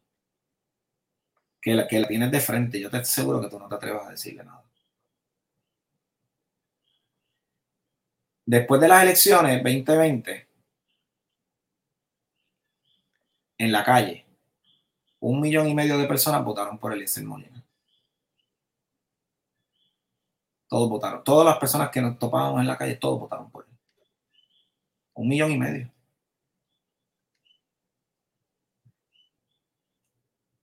Entonces, ¿qué te quiero decir con esto? No, no, no. No estamos hablando de que estamos en contra a favor, cada cual vote por quien quiera. Somos tan inmaduros, aún los que queremos un cambio para el país. No, no, no somos honestos con nosotros mismos. Mira, yo conozco gente, muchísima gente. Es más, me atrevo a decir que todos nosotros conocemos gente que están de acuerdo con muchísimas de las cosas que hacen. No voy a mencionar el nombre X o Y candidato, pero públicamente no le pueden dar like porque los de su partido van a ver que dio like. Eso no, ahí no hay madurez política. Hay un comentario de Mer se bien Cerrot, si no me equivoco. Mercedes, Sí. Mer, Sí, el, apellido está al revés, el apellido está al revés. Ah, perdón. Mira, yo, bendito, Torres, perdón. Ya, Nieves Torres, Torres Nieves. Mira, bendito, yo. Qué vergüenza. Ay, Mercedes, Mercedes. Ah, Mercedes, Mercedes Nieves Torres o Torres Nieves. Eh, ¿Cuál es el comentario de lo de Bernabe? Sí, ese comentario se puede. Lo voy a bunchar. Una de las cosas, bueno, ustedes, perdón, yo como si fuera dueño de esto. Una de las cosas que a mí me impresionó de Bernabe, de Bernabe fue cuando se postuló bajo el PPT fue que eh, elegantemente rechazó una invitación a la coma y dijo que el programa no se alineaba con los valores de su partido. Yo me acuerdo de eso y yo aplaudí eso aquí en la página. Todavía el podcast no existía, pero la página sí. Este, porque sí, mano, si tú no estás de acuerdo con eh, y Cobo Santa Rosa, para mí, lo digo yo, sin ningún problema, es un cáncer para la sociedad puertorriqueña. Aunque se haya retirado, sigue siendo un cáncer. No sé si es que él tenga cáncer o no, ¿verdad? Porque pues, eso es lo que estaban especulando de que por eso se retiró. No es eso lo que me refiero, sino que Cobo Santa Rosa tenía un poder, o tiene un poder todavía con el pueblo, bien grande, pero no aportaba nada a la, sociedad puertorriqueña, porque lo que hacía era vivir de hablar mal de la gente. Y creo que Joajo lo puso después, o la misma este Mercedes, de que cuando se negó este Bernabe a participar eh, del show de la Comay, eso era cuando estaba en el cuarto todavía, este súper exclusivo él pegó a decir no, porque él le pegó cuerno a la, eh, a la mujer, que, que, que, empezó a inventar un montón de cosas, cuando en realidad es que se estaban divorciando, estaban en un proceso de divorcio. La razón, eso le, le es cuestión de, de, ¿verdad? de Rafael Bernabe y, y, la que era entonces su, su, esposa.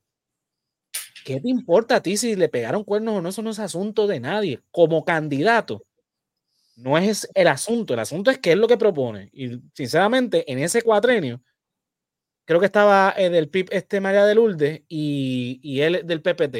Esos eran los únicos dos buenos candidatos que había en ese momento. Porque lo demás lo que estaba hablando era la misma ñoña. Pero eh, eh, nadie vio eso. Vieron el que se, se, vistió mejor, el que, el que lució mejor, el que nada, un show de, de, de, popularidad como estábamos mencionando anteriormente. Y ese es el problema de, de gente como la Comay. Yo, yo quisiera añadir algo, si se permite, si se puede seguir hablando de ese comentario. Seguro, sí. Eh, yo, yo me, respeto esa decisión, yo hubiese tomado la misma decisión. Yo tengo, y, esto es algo que, que, yo creo que estamos muy en pañales. Se está viendo el proceso lentamente, porque el programa no se alineaba con los valores de su partido. Y si pertenezco a otro partido de momento, como en efecto ahora, son otros valores, son los mismos. No me gusta, no estoy en contra de la decisión, hubiese decidido lo mismo, se respeta y mi respeto por esa determinación. Pero no deberíamos decir con los valores de nuestra sociedad, porque nos concentramos en el partido, porque ese mismo argumento, miren, evalúen bien ese argumento, ese es el, argumento del otro partido que habla mucho de valores que hacer diferencia. Ah, porque en, este caso simpatizamos y lo vemos todo muy chévere, pero es el mismo fundamento. Se alinea con los valores de mi partido. Yo recuerdo cuando estaban entrevistando a Batia, a, no me acuerdo quién más, si la María, no, no, no para tanto, no tan para atrás. Batia, Carmen Yulín, creo que fueron unas primarias entre ellos. Y salieron de un caucus, estaban molestos entre ellos, ahí había una disputa interna dentro del Partido Popular y le preguntaron, un periodista le preguntó algo y dice, no, es que yo voy a decidir lo que es mejor para mi partido. ¿Desde hace cuánto no escuchamos una persona decir esto es lo que le recomienda, lo que le, lo que le viene mejor a Puerto Rico, lo que le conviene a Puerto Rico? Si me preguntan a mí, ese es el, el, el, el mayor problema. Bueno, esto es otro tema. Este, no sé si está, eh, se permite Tú, zúmbalo y olvídate que lo, retomamos después, porque ya, ya vimos. Y, y, y, no es contra la figura de Rafael Bernardo en particular, esto, soy, esta es mi opinión. Yo he apoyado muchos candidatos independientes y tengo, y tengo un porqué. No estoy diciendo que no hayan candidatos excelentes en los partidos políticos. Todos conocemos candidatos excelentes en los diferentes partidos políticos. Eh, pero llega un momento que va a haber un tranque en, la, en, el proceso decisional y no y recuerda que van a espérate, que van a tener primero que pensar en el partido antes que el país. Mire ese, mire ese comentario. El programa se alinea con los valores de su partido. Está bien, no se tiene que alinear con los valores de su partido y qué bueno, ¿verdad? Estamos de acuerdo. Pero empiezan a cerrarse las personas en el club, en el grupito. O sea, y si me preguntan a mí, sí, siempre me han visto apoyando candidatos independientes. En el 2016 y 2015 también apoyado a una candidata independiente a la gobernación. Y en el 2020 y seguir apoyando candidatos independientes. Eso no era un tema que tal vez íbamos a discutir, pero quiero que sepan que para el 2020, cuando yo lleve el caso de los endosos, y sí, no tengo miedo de decirlo, qué miedo va a tener a estas alturas, y menos de este tema. Eh, en el 2020 yo representé a Eliezer Molina con lo que le, como lo que le, con el caso de los endosos que le mencioné, también representé a Edgardo Cruz Vélez eh, como aspirante por nominación directa, que era un poquito más difícil que ser candidato independiente, eh, o bastante más difícil. Y, y, también representé a otros muchos, a muchos otros. Y rechacé muchos. A mí me llamaron candidatos y aspirantes bajo el Partido Nuevo Progresista, bajo el Partido Popular Democrático, dije que no yo no voy a ser parte de nada, que tenga que ver con, partidos que para mí no representan nada positivo para mi país, para el Puerto Rico que vivimos. O sea, me llamó, lamentablemente, porque considero que es excelente persona, me llamó una persona, me había contactado hace un año y medio. Mira, yo estoy pensando aspirar y yo cuenta conmigo desde el principio. Y no es que yo me esté vendiendo porque no hay candidato ni persona por ahí que pueda decir que yo le cobro un solo centavo, para que sepan, si aspiras de manera independiente. Y yo evalúo que eres una persona seria, obviamente, que quieres un mejor país. Un solo centavo. Y me llamó recientemente, mira, que entré a una colectividad y pues yo pensaba que las cosas iban a ser de una manera y ahora son de otra. Y pues mira, ahora tengo esta situación y yo, yo no voy a ser abogado de ningún candidato de ningún partido lo lamento y creo que eres excelente y voy, a ti. Pero yo no quiero estar vinculado con, esas colectividades. Porque es que jalan para su lado. No jalan para Puerto Rico primero. Esa es mi opinión. Sí, Mira, cuando, cuando- cuando vamos a las elecciones, cuando vamos a las elecciones, nosotros, teóricamente y utópicamente, no se supone que nosotros escojamos la el mejor candidato para X puesto porque es la persona con más preparación o con mejor preparación para eso. Utópicamente, como se supone, ¿no? Eh, Así como Pero se supone que que- que ni eso se discute. Cuando ahorita creo que Andrés mencionó, no que, o, o, o yo lo, eh, es que ¿quién, eh, al otro día del debate, ¿quién ganó el debate? Nadie ganó el debate. Ganó el canal de televisión con todos los millones que se llevaron a auspicio. El país no ganó. Exacto. ¿Quién ganó? El, ¿Quién ganó? Bueno, la pregunta, ¿quién ganó el, en el 2020? Yo te voy a contestar. Puerto Rico no fue.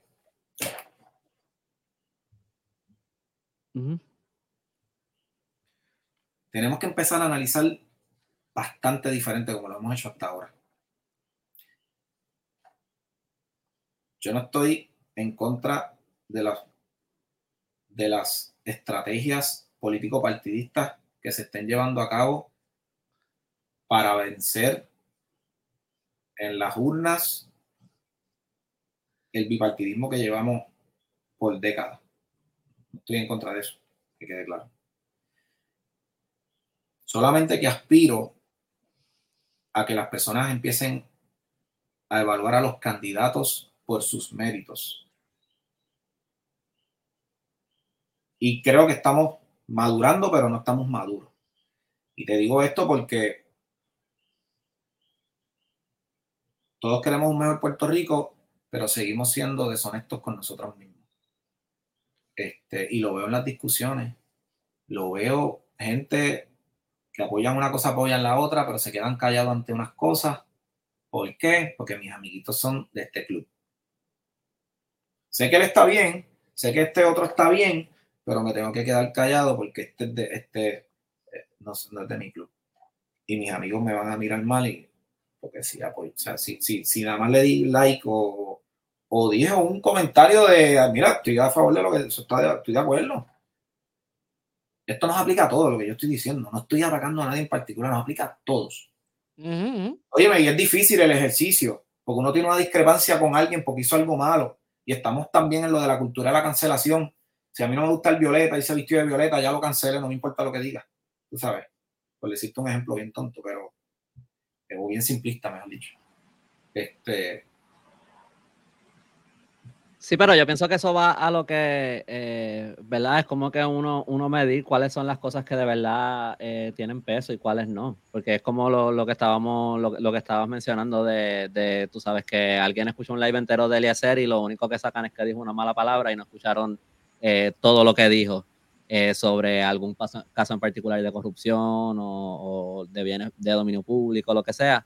Se enfocan en esa cosita y eso tiene más peso que, que todo lo otro. Eh, y no sé, no sé, no se pesan las, no se miden las cosas como son.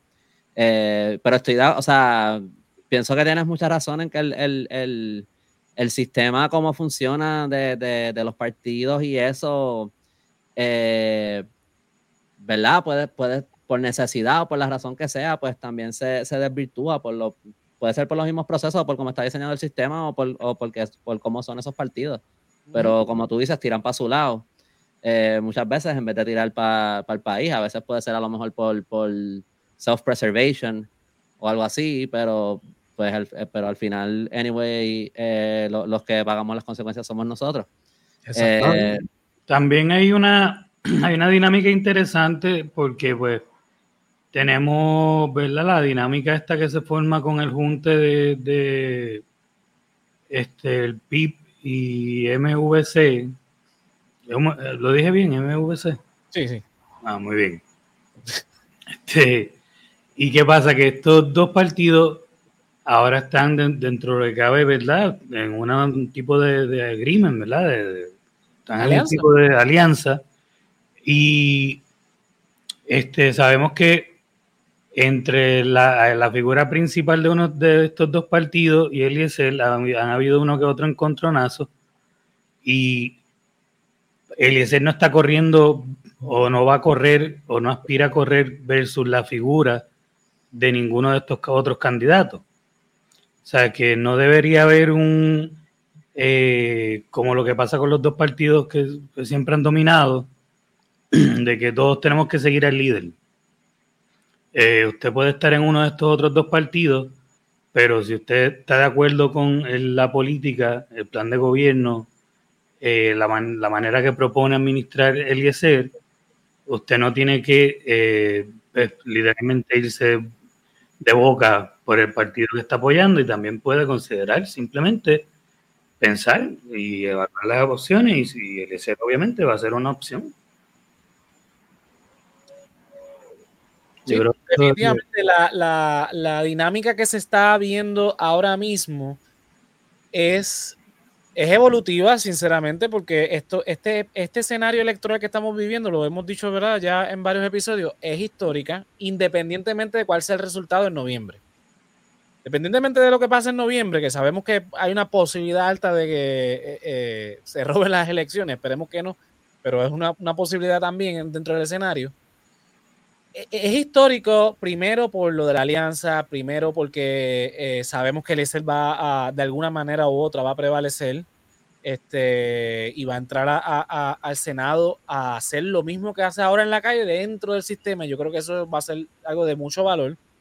Eh, si vuelve a ocurrir lo mismo de que los cinco partidos que han inscrito, eso a mí me encantaría primero porque salimos del bipartidismo hacia un sistema plural, que es lo que Puerto Rico necesita y eso le daría mucho espacio a los candidatos independientes, como dice Juan, porque eso daría mayor representatividad, mayor democracia, entiéndanlo. No es comunismo, no es este, no, no, no, mayor representación. Al final seguimos votando, ¿no? Exactamente. Entonces, si queremos un sistema más robusto, un sistema más eh, donde haya mejor fiscalización, donde se ve, donde podamos, eh, la pluralidad es lo que lo va a hacer, porque ahora mismo con este bipartidismo cerrado que hemos estado durante los últimos 40 años, 50 años, eh, lo que han hecho es que cuando están los rojos, los PNP simplemente critican, pero no, proponen, no gobiernan junto con el partido de poder, que es lo que se, supone que hagan en, la, democracia. Y cuando es al revés, pues lo que hace es que pues, borran lo que hicieron los otros y critican los que están en minoría. Y no, no debe ser así. Los partidos de oposición se supone que también funcionen no solamente para oponerse a todo, sino también para gobernar, para proponer y para fiscalizar, que es la cosa más importante que hacen los partidos de oposición, que no se hace en Puerto Rico. Si se da esta dinámica, como se está dando ahora, ¿verdad? En la última elección y ahora, en donde la pluralidad va a poder tener un espacio democrático real en el país, que lo más óptimo sería que se cambie la constitución para eso, pero bueno, sabemos que los PNP y los populares no lo van a hacer. Pero si se da esa pluralidad, aunque sea este, de esta manera como se está proponiendo, para mí es genial, porque vamos entonces en la dirección correcta. Quizás no a los pasos que deberíamos dar, pero por lo menos en la dirección correcta. Así que vamos a dejarlo por ahí porque ya llevamos eh, hora y 40 y todavía tenemos que eh, hacer otra cosa. Una cosa, una última cosa que me gustaría decirle, lo, dije la semana pasada, pero creo que es relevante volverlo a decir. Eh, esto que está pasando ahora, esto no es algo, o sea, esto no es algo que solamente afecta a Eliezer, directamente lo afecta a él. Y, entonces, y lo que le están haciendo los otros partidos a Victoria Ciudadana, Proyecto Dignidad, pues los afecta a ellos, ¿verdad? Directamente los afecta a ellos.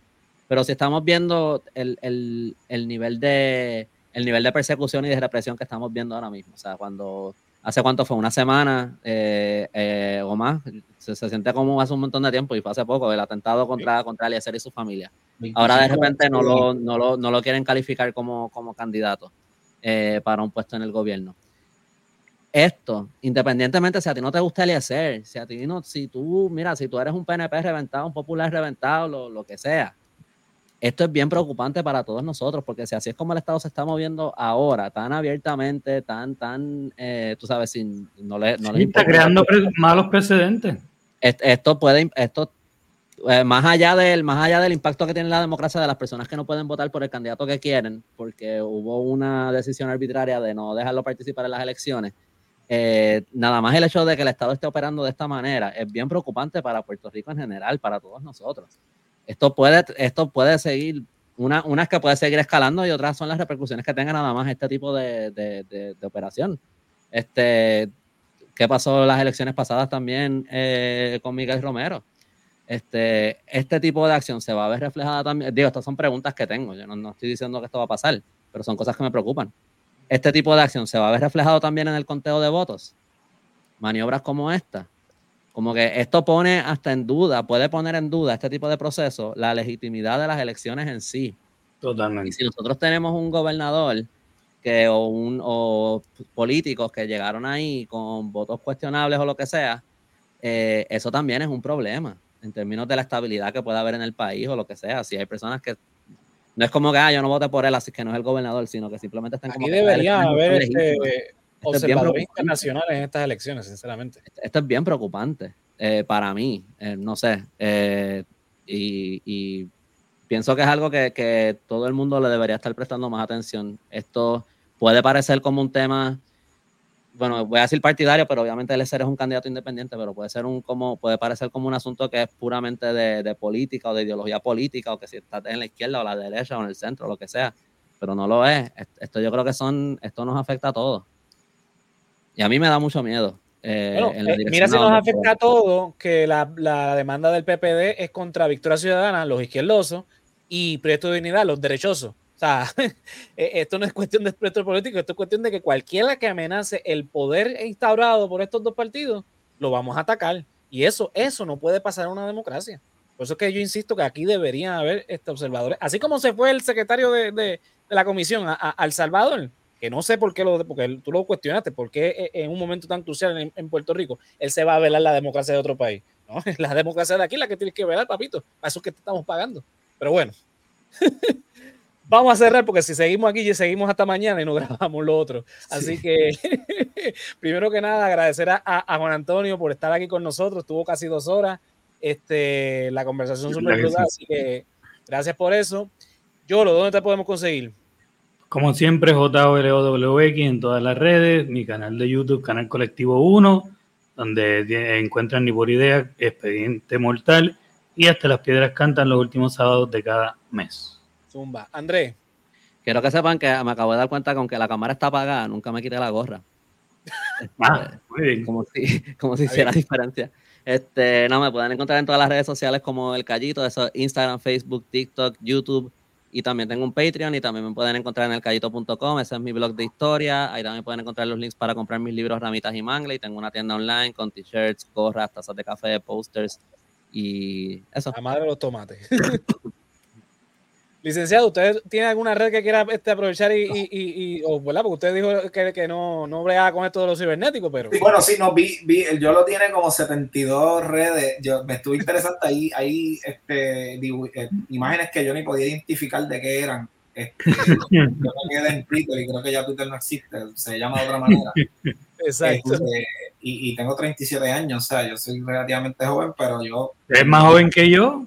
Pues tecnológicamente me quedé atrás. Bueno, yo tengo dos redes sociales, pero realmente una Facebook con mi nombre, Juan Antonio Correa Rusi, realmente no lo utilizo mucho. Eh, o sea, no interactúo, sí lo utilizo para yo nutrirme ¿no? de información y de cosas que están pasando. Y eh, la otra, ¿cuál es? La Instagram, eh, como voluntario PR, que eso es otra faceta de mi vida. Bueno, parte de esta faceta les dije que yo no les cobro a estos candidatos independientes de manera voluntaria los casos de, ciertas personas, ciertos eh, candidatos, ¿verdad? Este, uno de los requisitos es que sea independiente. Este, Repita en Instagram, voluntario PR. Voluntario PR. Voluntario PR en Instagram para que siga entonces ahí al licenciado y en Facebook como Juan Antonio Correa Rusi.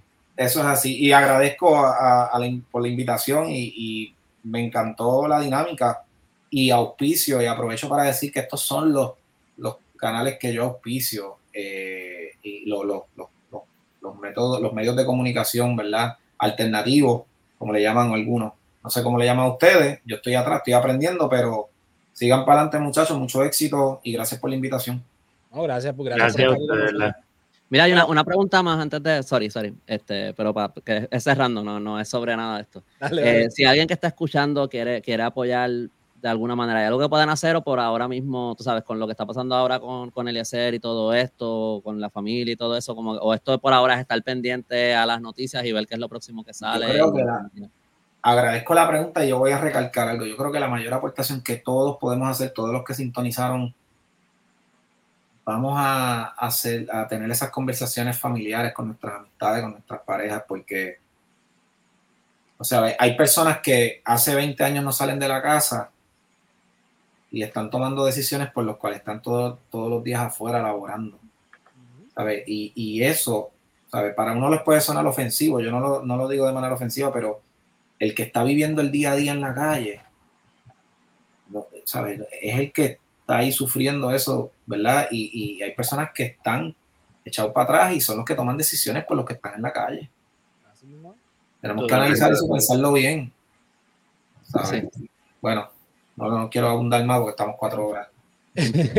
bueno, nada, a mí me consiguen en todas las redes sociales como José Antonio RO91, Facebook, Instagram, TikTok y Threads. Saben que estamos en vivo todos los lunes a las 9.30 aquí por Facebook, YouTube e Instagram. Twitch ya lo, lo abandoné. Eh, saben que estamos dos veces al mes en Radio Raíces, lo que dice la calle, a las 4 de la tarde los martes. Mañana eh, estamos, vamos a estar entrevistando a Jacqueline Hernández, que es eh, portavoz de la Asamblea de Pueblo de Bayamón. Vamos a estar hablando sobre el tema de la faltera. Y aparte de eso, también vamos a estar hablando sobre el tema de la demanda del Partido Popular a, en contra de los candidatos de Victoria Ciudadana y Proyecto Dignidad. Recuerden, mañana a las 4 de la tarde por Radio Raíces a la misma vez por Facebook Live y el jueves a través de nuestro canal de YouTube. Así que estén pendientes. El lunes que viene no vamos a estar en vivo. Este, no, no estamos en vivo, pero les vamos a dar este episodio que no lo habíamos eh, puesto de la clasecita de Josian, que es el capitalismo, donde discutimos la teoría eh, económica de Adam Smith eh, sobre ¿verdad? los inicios de, de, este sistema en el cual vivimos hoy día. Así que estén pendientes. Volvemos entonces el 19, probablemente con, todavía con el tema de Bayamón, así que estén pendientes. Ese día feriado, no tienen excusa. Exacto. Eh, resaltado el geek va a volver en algún momento, no sé. Estén pendientes. el after que recuerden que nuestro podcast exclusivo de Patreon, patreon.com slash el resaltador de la realidad. Te suscribes y te unes al correo de Keila, Joan, Melissa Meléndez, Mercedes Nieves, Andrés Sanfeliz, Joel López, José Ramos, Juan del Valle, Gerardo Monge, José Ramos Vega, Néstor Soto y Mari Ortiz. Recuerden que también tenemos la tiendita www.elresaltadordelarrealidad.com, clicas en tienda y te llevas los artículos con los diseños de El Callito, El Hombre Lobo y este servidor. Mira, eh, camisas, mousepads, stickers, gorras, de todo. hasta la madre de los tomates consiguen ahí. Así que nada, estén pendientes. Así que nada, Corillo, nos vemos entonces mañana en Radio Raíces y el lunes que viene, pues ya saben, con el show pregrabado, pero estamos acá. Así que nada, Corillo, nos vemos entonces hasta la próxima. Gracias, licenciado. Bye. Gracias a ustedes. Buenas noches, cuídense.